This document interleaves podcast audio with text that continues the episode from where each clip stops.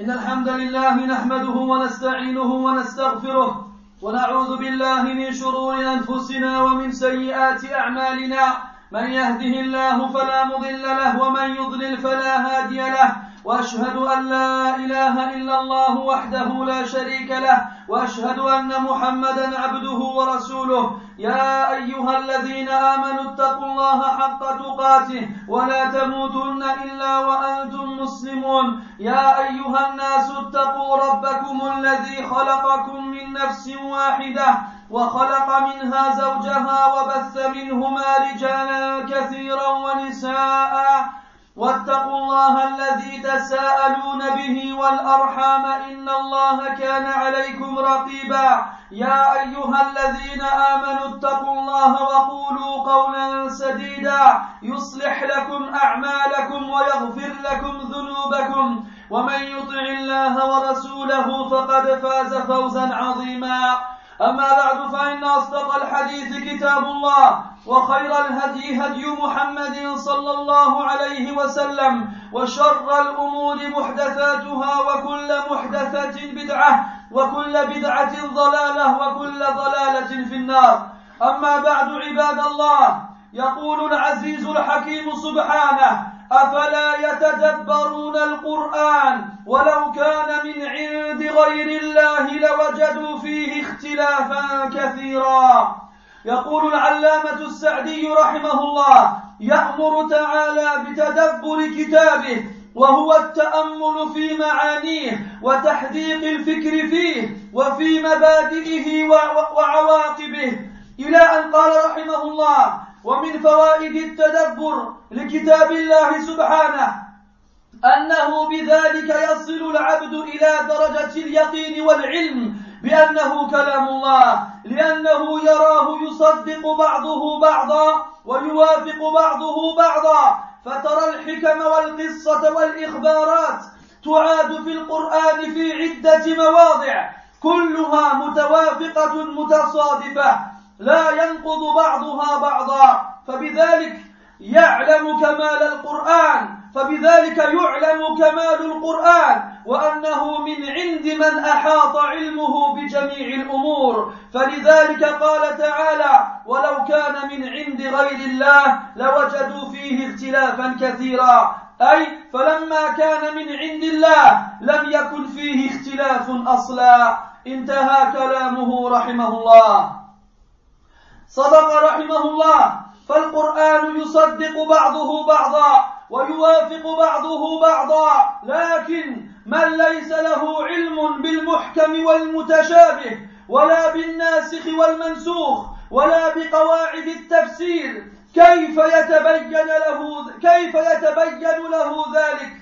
عباد الله يقول رب العزة سبحانه قل للذين آمنوا يغفروا للذين لا يرجون أيام الله ليجزي قوما بما كانوا يكسبون. قال الحافظ ابن كثير رحمه الله أي يصفحوا عنهم ويحملوا الأذى منهم وهذا كان في ابتداء الإسلام. أمروا أن يصبروا على أذى المشركين وأهل الكتاب ليكون ذلك لتأليف قلوبهم. ثم لما أصروا على العناد شرع الله للمؤمنين الجلاد والجهاد.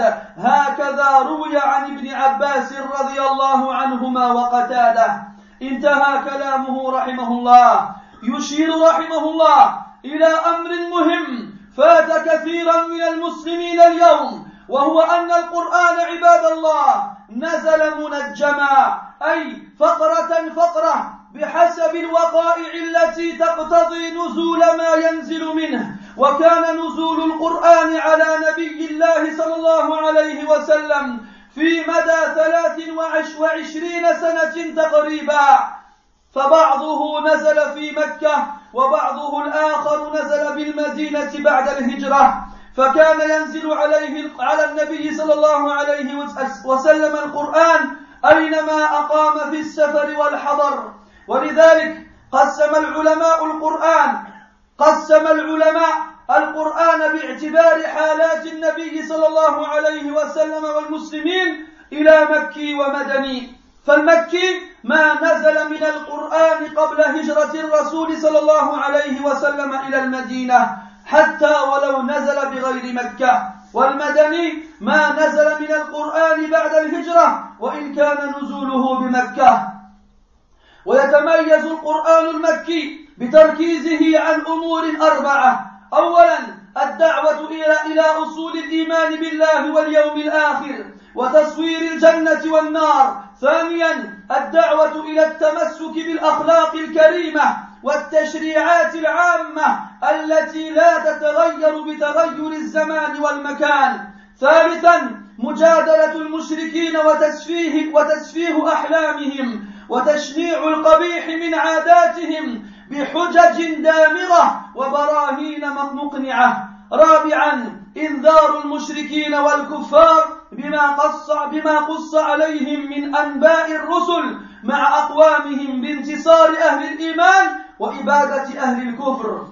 أما المدني أيها الإخوة فيركز أيضا على أمور اربعه وهي اولا التحدث عن التشريعات التفصيلية والأحكام العملية في العبادات والمعاملات والأحوال الشخصية. ثانيا بيان قواعد التشريع الخاصة بالجهاد وحكمة تشريعه وذكر الأحكام المتعلقة بالحروب والغزوات والمعاهدات والصلح والغنائم والفيء والأسارى. رابعا دعوة ثالثا دعوة أهل الكتاب إلى الإسلام ومناقشتهم في عقائدهم الباطلة وبيان ضلالهم فيها. ورابعا بيان ضلال المنافقين. وإظهار ما تكنه نفوسهم من الحقد والعداوة على الإسلام والمسلمين. عباد الله بعد أن علمنا أن القرآن ينظر حالة المسلم ينظر إلى حالة المسلمين ويخاطبهم بما يناسبهم أيظن ظان أن المكي أو المدني يعمل بأحدهما في كل حال؟ متى أطبق آية مثل قوله تعالى قل للذين آمنوا يغفروا للذين لا يرجون أيام الله ليجزي قوما بما كانوا يكسبون. وآية أخرى كقوله تعالى يا أيها الذين آمنوا قاتلوا الذين يلونكم من الكفار وليجدوا فيكم غلظة. قال شيخ الإسلام ابن تيمية رحمه الله إن القرآن المكي الذي يدعو إلى الصبر على الأذى وعدم مجابهة الكفار يطبق في حالة ضعف المسلمين والقرآن المدني الذي يدعو إلى الجهاد والقوة يطبق في حالة قوة المسلمين. انتهى كلامه رحمه الله.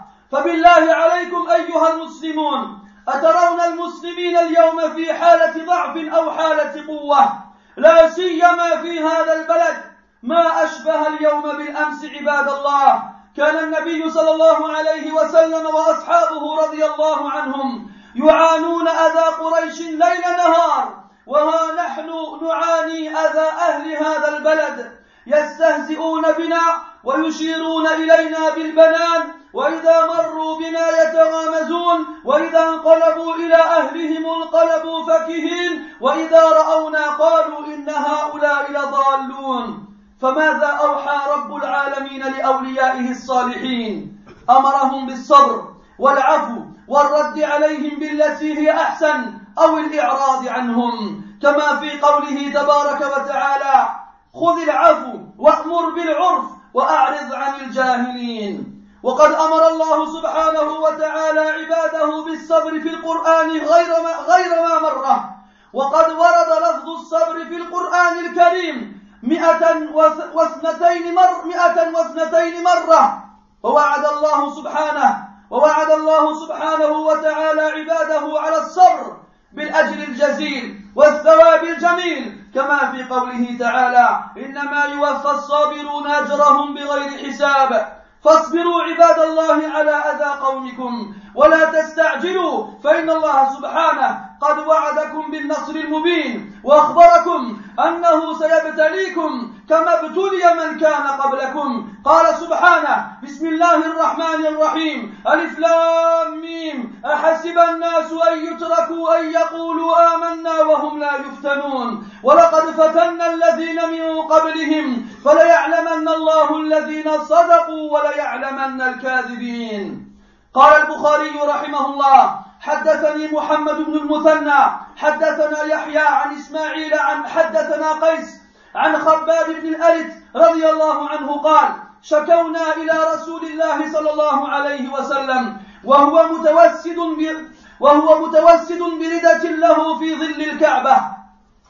وهو متوسد بردة له في ظل الكعبة. قلنا له ألا تستنصر لنا؟ ألا تدعو الله لنا؟ فقال صلى الله عليه وسلم كان الرجل في من كان في من قبلكم يحفر له في الأرض فيجعل فيه فيجاء بالمنشار فيوضع على رأسه فيشق باثنتين وما يسده ذلك عن دينه ويمشط بأمشاط الحديد ما دون لحمه من عظم أو عصب وما يصده ذلك عن دينه والله ليتمن, ليتمن هذا الأمر حتى يسير الراكب من صنعاء إلى حضرموت.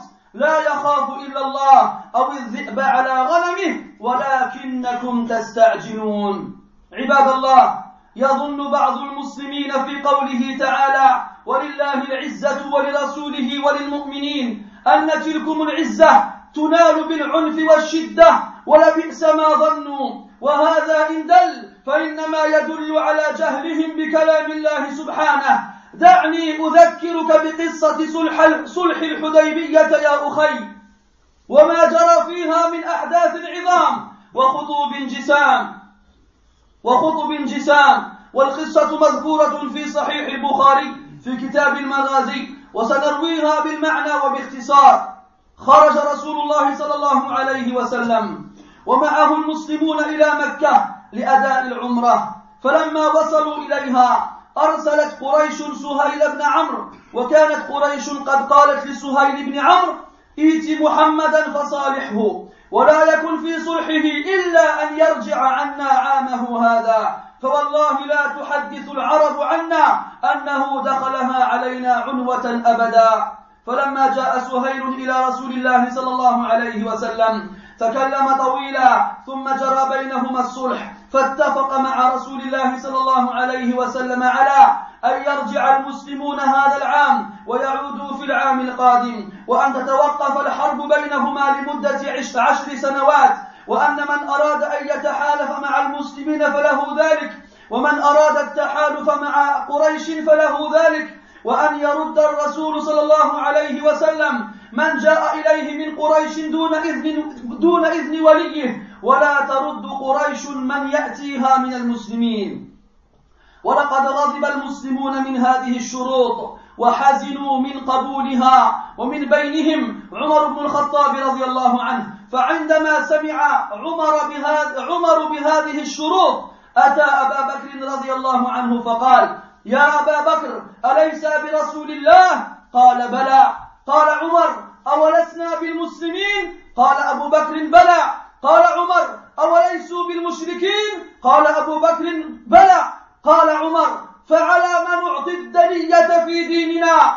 فقال أبو بكر رضي الله عنه يا عمر إلزم غرزه فإني أشهد أنه رسول الله. قال عمر رضي الله عنه وأنا أشهد أنه رسول الله. ويحكي لنا عمر بن الخطاب رضي الله عنه بنفسه مجيئه إلى رسول الله صلى الله عليه وسلم غاضبا عند كتابة ذلك الصلح. قال فأتيت نبي الله. فقلت ألست نبي الله حقا؟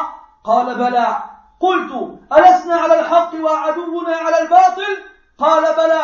قلت فلم نعطي الدنية في ديننا إذن؟ قال صلى الله عليه وسلم إني رسول الله ولست أعصيه وهو ناصري. قلت أوليس كنت تحدثنا أن أنا سنأتي البيت فنطوف به؟ فقال صلى الله عليه وسلم بلى أفأخبرتك أنك تأتيه العام؟ فقال عمر لا. فقال صلى الله عليه وسلم فإنك آتيه ومطوف به. فظن الصحابة عباد الله ظن الصحابة أن هذا الصلح ذل للإسلام والمسلمين وغضبوا لذلك أشد الغضب ولكن كان في الحقيقة عزا لهم وفتحا. ولذلك نزلت سورة الفتح التي أولها قوله تعالى إنا فتحنا لك فتحا مبينا عباد الله يقول سبحانه من كان يريد العزة فلله العزة جميعا قال السعدي رحمه الله أي يا من يريد العزة اطلبها ممن هي بيده فإن العزة بيد الله ولا تنال إلا بطاعته. انتهى كلامه رحمه الله. فقد أمرك الله يا عبد الله بالصبر والعفو في حالة الضعف. فامتثل أمره تنال تنال عزته تنال العزة.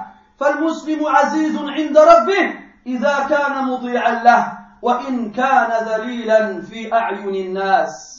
بارك الله لي ولكم في القرآن العظيم وفي أحاديث سيد المرسلين ونفعني وإياكم بما فيهما من الآيات والذكر الحكيم. أقول ما تسمعون وأستغفر الله.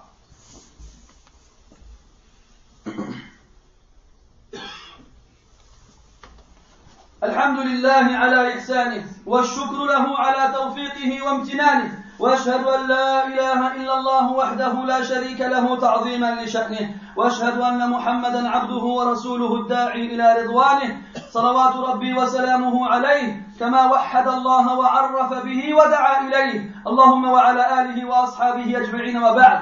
Mes très frères, Allah tabaraka wa ta'ala dit dans le vont-ils enfin méditer le Coran? Et s'ils venaient d'autre qu'Allah, ils y auraient trouvé d'énormes incohérences, d'énormes divergences. Le savant Abdurrahman al-Sa'di nous dit, en expliquant ce verset, qu'Allah Ta'ala nous ordonne de méditer son livre, de réfléchir profondément à son sens et d'approfondir le plus possible notre compréhension de celui-ci, au début et à la fin. Ensuite, le shir, il dit de nombreuses choses sur l'importance de méditer le Coran, jusqu'à ce qu'ils disent, et parmi les utilités de méditer le Coran, le fait que le serviteur parvienne par ce biais au degré de la certitude et de la science absolue que le Coran est la parole d'Allah subhanahu wa ta'ala. Pourquoi? Car il voit en cela que chaque partie du Coran confirme le reste de celui-ci et que chaque partie du Coran est en accord avec le reste. Tu vois alors se manifester devant toi les jugements, les sagesses, les histoires et les informations qui sont répétées de nombreuses fois dans le Coran. Et tu vois alors une conformité et une harmonie entre celles-ci. Il n'y a aucune incohérence, il n'y a aucune contradiction entre elles. Et par cela, tu sais alors la perfection du Coran et qu'il provient de celui dont la science a embrassé toute chose. C'est pour cela qu'Allah a, fini le verset en disant, et s'ils venaient d'autre qu'Allah, ils y auraient trouvé énormément d'incohérences. Et le fait qu'ils proviennent d'Allah Azzawajal nous montre que dans ce, livre-là, il n'y a aucune incohérence et aucune contradiction. Sheikh Sa'di a dit vrai, les différents versets du Coran se confirment les uns les autres et s'accordent les uns les autres. Mais celui qui n'a aucune science et connaissance des versets clairs et ambigus, ou bien des versets abrogés ou abrogeants, et qui ne connaît aucune des règles de l'exégèse, comment est-ce qu'il peut voir cela? Comment est-ce qu'il peut comprendre cela? Mes frères, Allah dans le Coran dit, dit à ceux qui ont cru de pardonner ceux qui ne craignent pas les jours d'Allah, afin qu'un peuple soit châtié conformément à ce qu'il a commis. Ibn Kathir nous dit en expliquant ce verset qu'Allah ordonne aux croyants de pardonner et d'excuser et de supporter le mal des mécréants.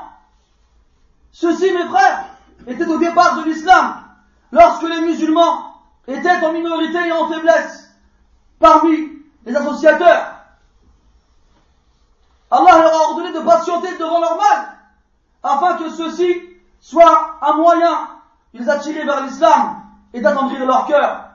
Mais lorsque les mécréants ont persisté sur la rébellion, Allah a par la suite légiféré la défense et le combat aux croyants. Les frères Ibn Kathir, dans ce passage, fait allusion à une chose très importante que la plupart des musulmans aujourd'hui ignorent. Qu'est-ce que c'est? Vous le savez tous, mes frères, que le Coran a été révélé par partie. Et chacune de ces parties était révélée en fonction des événements qui arrivaient, que vivaient les musulmans. Et les passages qui étaient révélés étaient en, conformité avec les événements qui arrivaient. Et on sait aussi que le Coran, une partie du Coran a été révélée à la Mecque et une autre a été révélée à Médine après l'émigration du prophète alayhi. Le Coran était toujours révélé au prophète sallallahu alayhi wa sallam dans toutes ces situations, qu'il était en voyage ou en résidence. C'est pour cela que les savants, mes frères, ont divisé le Coran par rapport aux, situations que le, que, le, prophète et les musulmans vivaient en deux catégories, le mécois et le médinois. On appelle le Coran mécois, le Coran mécois fait référence à tous les versets qui ont été révélés avant la hijra, avant l'émigration du prophète alayhi salatu wassalam, même si ces versets-là n'ont pas été révélés à la Mecque. Et on appelle le Coran médinois tout ce qui a été révélé après la hijra, même si ça n'a pas été révélé à Médine. Et comment est-ce qu'on peut distinguer l'un de l'autre? On peut le distinguer par de nombreuses choses. Mais entre autres, on remarque que le Coran qui a été révélé à la Mecque insiste particulièrement sur quatre choses. Premièrement, le fait, il insiste sur le fait d'appeler aux bases fondamentales de la foi en Allah et au jour dernier et d'insister sur le paradis et l'enfer. Il appelle deuxièmement au fait d'être accroché au, bon caractère et au noble comportement. Et il comporte aussi des, des législations générales qui concernent le musulman où qu'il soit et dans n'importe quelle époque. Il appelle aussi à débattre avec les associateurs et de montrer à quel point ils sont basés sur des choses fausses et nulles et de leur montrer à quel point ils sont dans le faux avec des preuves irréfutables. Et aussi, il insiste sur l'avertissement des, associateurs et des mécréants en leur, en leur racontant les histoires des prophètes et de leurs peuples qui nous ont précédés et comment Allah a donné la victoire aux gens de la foi et comment il a exterminé les gens de la mécréance. Quant au Coran médinois, mes frères, lui aussi il insiste particulièrement sur quatre choses. Premièrement, il parle largement des législations particulières et des actions qui ont un lien avec les adorations ou encore les rapports avec les gens et les cas particuliers. Il met aussi en évidence les règles particulières comme, les, règles de la guerre. Et pourquoi est-ce que celle-ci a été légiférée ainsi que, les règles particulières qui les accompagnent? Il appelle aussi à inviter les gens du livre à l'islam et à débattre avec eux dans le but de montrer à quel point leurs croyances sont erronées. Et il montre, il met aussi en évidence l'égarement des hypocrites et il les dévoile. Il dévoile ce qu'ils cachent en eux-mêmes comme haine et animosité envers l'islam et les musulmans. Voici les points sur lesquels le Coran médinois insiste particulièrement. Mes frères, maintenant que l'on sait que le Coran, lorsqu'il est révélé, fait attention particulièrement à la situation des musulmans et qu'il s'adresse à eux en fonction de leur état, est-ce que quelqu'un parmi nous va se dire qu'on va appliquer le Coran mécois ou le Coran médinois dans n'importe quelle situation? Et la question qui se pose à n'importe qui d'entre nous, c'est quand est-ce que je dois appliquer des versets, des versets comme celui qu'on a cité précédemment, dire à ceux qui ont cru de pardonner à ceux qui n'espèrent pas les jours d'Allah, afin qu'ils soient châtiés en fonction de ce qu'ils ont commis comme crime. Quand est-ce que je dois appliquer un tel verset? Ou encore, un verset comme celui où Allah Ta'ala dit, Oh vous qui avez cru, combattez ceux qui sont autour de vous parmi les mécréants, et qu'ils voient en vous de la rudesse et de la sévérité. Moi qui lis le Coran, moi qui lis de nombreux versets, quand est-ce que je dois appliquer ces versets-là? Ibn Taymiyyah, répond à ta question, mon frère. Écoute bien cette réponse très importante. Il nous dit, le Coran met quoi? Qui appelle à la patience envers le mal que l'on rencontre des mécréants et qui nous appelle à ne pas s'opposer à eux physiquement parce qu'on est faible. Ce verset-là, ces versets-là, mes frères, s'appliquent lorsque les musulmans sont en état de faiblesse. Quant au Coran médinois, celui qui appelle à la lutte et à la force, on l'applique seulement lorsque les musulmans sont en état de force. Alors mes frères, je vous pose la question. Oh les musulmans, je vous pose la question. Vous voyez-vous aujourd'hui en état de force ou en état de faiblesse? Surtout ici, dans ce pays-là. Il n'y a aucun doute sur le fait que vous me répondrez tous que nous sommes en état de faiblesse. Et subhanallah, qu'est-ce qu'aujourd'hui ressemble à hier Lorsqu'on voit comment le prophète sallallahu alayhi wa sallam et les compagnons radiallahu anhum et les compagnons radiallahu anhum ont patienté et supporté le mal de leur peuple. Et bien entendu, il n'y a pas de comparaison à faire. Il n'y a pas de comparaison à faire entre le mal qu'ils ont supporté de la part de leur peuple et ce que nous, nous vivons ici. Nous aussi, on supporte le mal des gens de ce peuple. Ils se moquent de nous, ils nous montrent du doigt. Lorsqu'on passe près d'eux, ils se font des signes et des clins d'œil. Et lorsqu'ils rentrent chez eux, ils rentrent en, en, en, gloussant et en riant. Et ils se disent entre eux, qu'est-ce qu'ils sont égarés ceux-là? Et dans ces cas-là, mes frères, qu'est-ce qu'Allah a révélé aux musulmans? Qu'est-ce que le Seigneur de l'univers a révélé à ses alliés pieux? Il leur a ordonné de patienter. Il leur a ordonné de, de laisser passer cela et de leur répondre de la meilleure façon ou bien de se détourner d'eux. Allah dans le Coran dit, Khudil afu, patiente, wa'mur bil'urf, et ordonne le convenable, wa'a'rid anil jahilin, et, et détourne-toi des ignorants.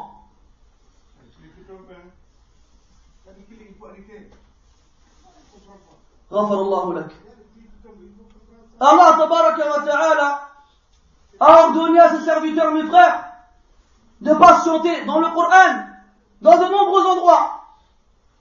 Ah, il a froid, il n'arrive pas à patienter, miskin. Allah Ta'ala a ordonné à ses serviteurs la patience. La patience, subhanallah. Allah a ordonné la patience dans le Coran, dans de nombreux versets. Et sachez que le mot patience dans le Coran a été répété 102 fois. Et Allah Ta'ala a promis à ses serviteurs une énorme récompense pour ceux qui s'accrochent à la patience. Il a dit subhanahu wa ta'ala, certes, la récompense des patients sera donnée pleinement, sans compter. Patientez alors mes frères, sur le mal de votre peuple, et ne vous précipitez pas, car certes Allah wa ta'ala a promis une immense victoire pour ses serviteurs pieux. Et il nous a aussi informé dans le Coran qu'il nous éprouvera comme ceux qui nous ont précédés ont été éprouvés. Allah a dit dans le Coran, Alif Lam Mim, est-ce que les gens croient-ils qu'ils seront laissés seulement parce qu'ils ont dit nous croyons et sans être éprouvés? Et certes, nous avons éprouvé ceux qui sont venus avant eux. Et Allah saura alors qui parmi eux a dit vrai et qui parmi eux est un menteur. Al-Bukhari rahimahullah nous rapporte, d'après Khabbab ibn anhu, il a dit, nous nous sommes plaints au prophète sallallahu alayhi wa sallam, alors qu'il avait pris comme oreiller, oreiller une cape à lui sous l'ombre de la Kaaba. Nous lui avons dit, ô messager d'Allah, pourquoi ne demandes-tu pas le secours pour nous? Invoque Allah en notre faveur. Et ceci a été dit après l'embargo que les Quraysh ont imposé aux musulmans pendant trois ans, à un point où ils ne trouveraient autre à manger que de l'herbe et de sucer des noyaux de date. Il a dit le, à Khabbab au prophète, invoque Allah en notre faveur, demande lui la victoire pour nous. Alors le prophète sallallahu alayhi wa sallam lui répond, énervé, un homme auparavant on lui creusait un trou et on le mettait dedans. Et on ramenait la scie qu'on lui posait au milieu de la tête et on lui coupait, on lui, sciait la tête en deux pour qu'il se détourne de sa religion. Et pourtant, il persévérait. Et on ramenait un, un, en fer et on, le, on lui peignait la tête avec cela et on découvrait alors la viande et même, et même le cerveau. Et pourtant, il persévérait dans sa foi. Par Allah, Allah complétera et finalisera cette religion jusqu'à ce que le cavalier parte de Sana'a jusqu'à Hadramaut. Il ne craindra qu'Allah Azzawajal ou le loup sur son troupeau. Mais vous êtes un peuple qui se précipite. Vous êtes un peuple impatient. Vous êtes un peuple impatient. Vous êtes incapable de patienter une demi-heure pendant qu'un imam il vous fait un prêche qui dure, qui n'a lieu qu'une seule fois dans la semaine, sous prétexte qu'il fait froid. Alors que quand vous êtes dans vos usines et que vous voyez vos patrons arriver, vous courbez les chines et vous demandez des heures supplémentaires. Pourquoi? Pour quelques euros en plus dans la fiche de paille. Là, vous patientez, il n'y a pas de problème, c'est pas grave. Quand vous allez à la cave, quand vous allez au, bâtiment de, la, de, de Saint-Denis ou, d'autres, pour, voir pourquoi ils vous ont pas donné les, allocations ce mois-ci, ou pourquoi vous n'avez pas reçu votre RSA, vous faites des queues qui durent des heures, patiemment debout, alors vous avez mal au dos, vous avez mal aux pieds, et quand vous arrivez à la mosquée, vous allez voir les dames, vous vous plaignez parce qu'ils prient trop longuement. Ya subhanallah, innakum qawmun tasta'jilun. Les gens sont pressés. Les gens aujourd'hui, ils forment des groupes et ils pensent qu'en, qu'en, se montrant devant les caméras et en se montrant comme quoi c'est eux, comme quoi l'islam faible comme ils l'appellent, ou bien l'islam qui revendique la douceur, ils en ont marre. Ya subhanallah. Ils ont marre, ils en ont marre de l'islam qui revendique la douceur. Et le prophète sallallahu alayhi wa sallam, il a dit, vous êtes un peuple impatient, un peuple qui se précipite. Ya subhanallah. Wallahi mes frères, certains musulmans parlent des versets dans lesquels Allah Ta'ala dit, et à Allah appartient la fierté, ainsi qu'à son messager, et ainsi qu'aux croyants. La fierté, la izza. Ces gens-là, ils croient que la izza, la fierté, s'obtient avec la dureté et la violence. Et quelle mauvaise pensée ils ont eu alors. Et ceci, mes frères, indique qu'ils ont une énorme, une énorme ignorance vis-à-vis de la parole d'Allah Azzawajal. Laissez-moi vous raconter brièvement l'histoire du pacte de l'Hudaybiyah. Sachez que le prophète alayhi a voulu faire une umrah lors de la sixième année de l'Égypte avec les musulmans. Lorsqu'ils arrivèrent à Mecca, ils furent stoppés. Alors le prophète alayhi envoya Uthman pour négocier avec eux. Après certains événements, Suhail ibn Amr arrive dans le but de négocier avec le, prophète et les musulmans, alayhi salatu wassalam. Il a reçu l'ordre de Quraysh de ne pas les laisser faire la Umrah cette année-là. Alors, pendant, après une longue discussion dans laquelle Suhail osait attraper le prophète, alayhi salatu wassalam, par la barbe et le tirer vers lui. Et Bilal, radiallahu anhu, tapait sur la main pour, pour ne pas le laisser. Et le prophète sallallahu alayhi wa sallam restait silencieux. Après une longue discussion, ils se mirent d'accord sur un traité de paix, sur une trêve qui, qui repose sur certaines conditions. Premièrement, que cette année-là, ils ne font pas la Umrah. Ils sont venus, mais ils ne font pas la Umrah. Ils partent et ils pourront la faire seulement l'année d'après. Deuxièmement, qu'il y a une trêve de guerre entre les musulmans et les mécréants à ce moment-là pendant dix ans. Troisièmement, toute tribu qui, qui, est choisie de se lier aux musulmans, elle aura la liberté dans cela. Et toute tribu qui choisit de se lier aux Quraysh aura la liberté dans cela. Et quatrièmement, que chaque musulman qui se sauve de la Mecque pour rejoindre le prophète à Médine, eh bien qu'il soit rendu aux Mécois. Et tout mécréant qui quitte Médine pour rejoindre les mécréants à la Mecque, alors il restera parmi eux. Lorsqu'on regarde ces clauses et ces, lorsqu'on regarde ces clauses, on a l'impression que les musulmans sont les perdants. On a l'impression que les musulmans sont avilis, sont humiliés. D'ailleurs, les musulmans, les compagnons anhum, ont été très en colère lorsqu'ils ont entendu cela. Et ils furent aussi très tristes D'ailleurs, Omar ibn Khattab anhu n'a pas accepté cela. Il a dit Abu Bakr anhu lui a dit, Ya Abu Bakr, n'est-ce pas le prophète? Abu Bakr lui répond, bien entendu. Alors Omar dit, ne sommes-nous pas les musulmans? Abu Bakr lui répond, bien entendu. Alors Abu Bakr, euh, Omar dit, ne sont-ils pas les associateurs? Abu Bakr lui répond, bien entendu. Alors Omar dit, pourquoi alors nous sommes, sommes-nous humiliés? Pourquoi alors sommes-nous humiliés dans notre religion? Abu Bakr lui répond, Ya Omar, Approche-toi au prophète, alayhi wassalam, car moi j'atteste qu'il est le messager d'Allah, alayhi wassalam. Omar a dit, moi aussi j'atteste cela. Mais Omar voulait savoir pourquoi? Il a été voir le prophète, alayhi wassalam, il lui a dit, Ya Rasulallah, n'es-tu pas le prophète d'Allah, azza wa Quand il répond, bien entendu. Et après, Omar a dit, ne sommes-nous pas sur la vérité et eux sur le faux? Le prophète répond, bien entendu. Alors Omar lui dit, pourquoi alors sommes-nous humiliés dans notre religion? Quand il dit, alayhi wassalam, je suis le messager d'Allah, et je ne, lui désobéirai pas, et certes, il viendra à mon secours. Alors Omar a dit, ne nous as-tu pas dit qu'on ferait la Umrah cette année? Qu'on ferait la Umrah et qu'on ferait le Tawaf? Pourquoi je lui ai répondu oui, mais est-ce que je t'ai dit que ceci aura lieu cette année? Alors Omar il a répondu non. Alors après je lui ai répondu bien, bientôt tu feras le Tawaf, ya Omar. Les Sahaba radiallahu anhum furent tristes et pensèrent que dans ce traité, il y avait dans cela une humiliation à leur égard. Il n'y avait pas de fierté pour eux.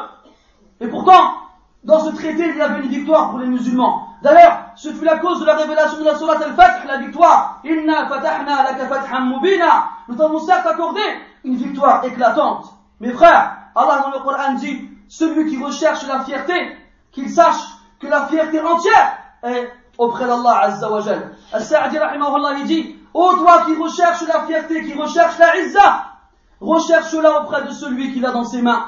Car certes, la fierté est dans la main d'Allah Jalla wa et tu l'obtiendras qu'en l'obéissant. Oui mon frère, Allah t'a ordonné dans le Coran de nombreuses, à de nombreuses reprises de patienter et de pardonner et d'excuser lorsque tu es faible avec les mécréants. Il t'a ordonné d'attirer les gens vers l'islam et de ne pas les repousser. Il t'a attiré d'avoir des comportements exemplaires et des caractères élevés. Alors, exécute-toi, tu verras, tu auras la fierté. Et sache, quoi qu'il arrive, que le musulman, il est fier auprès de son Seigneur lorsqu'il lui obéit, et même s'il est vil et humilié dans les yeux des gens. نسأل الله تبارك وتعالى أن يعز الإسلام والمسلمين اللهم أعز الإسلام والمسلمين اللهم أعز الإسلام والمسلمين وأذل الشرك والمشركين وأذل الشرك والمشركين وأذل الشرك والمشركين ودمر أعداءك أعداء الدين اللهم أعزنا بطاعتك ولا تذلنا بمعصيتك. اللهم أذلنا بطاعتك ولا ولا تذلنا بمعصيتك. اللهم أعزنا بطاعتك ولا تذلنا بمعصيتك. اللهم وفقنا لطاعتك فنكون أعزاء عندك. ولا ولا نبالي بذلنا عند غيرك يا أرحم الراحمين. سبحانك اللهم وبحمدك أشهد أن لا إله إلا أنت نستغفرك ونتوب إليك وصلى الله وسلم وبارك على محمد وعلى آله وأصحابه أجمعين وقوموا إلى صلاتكم يرحمكم الله.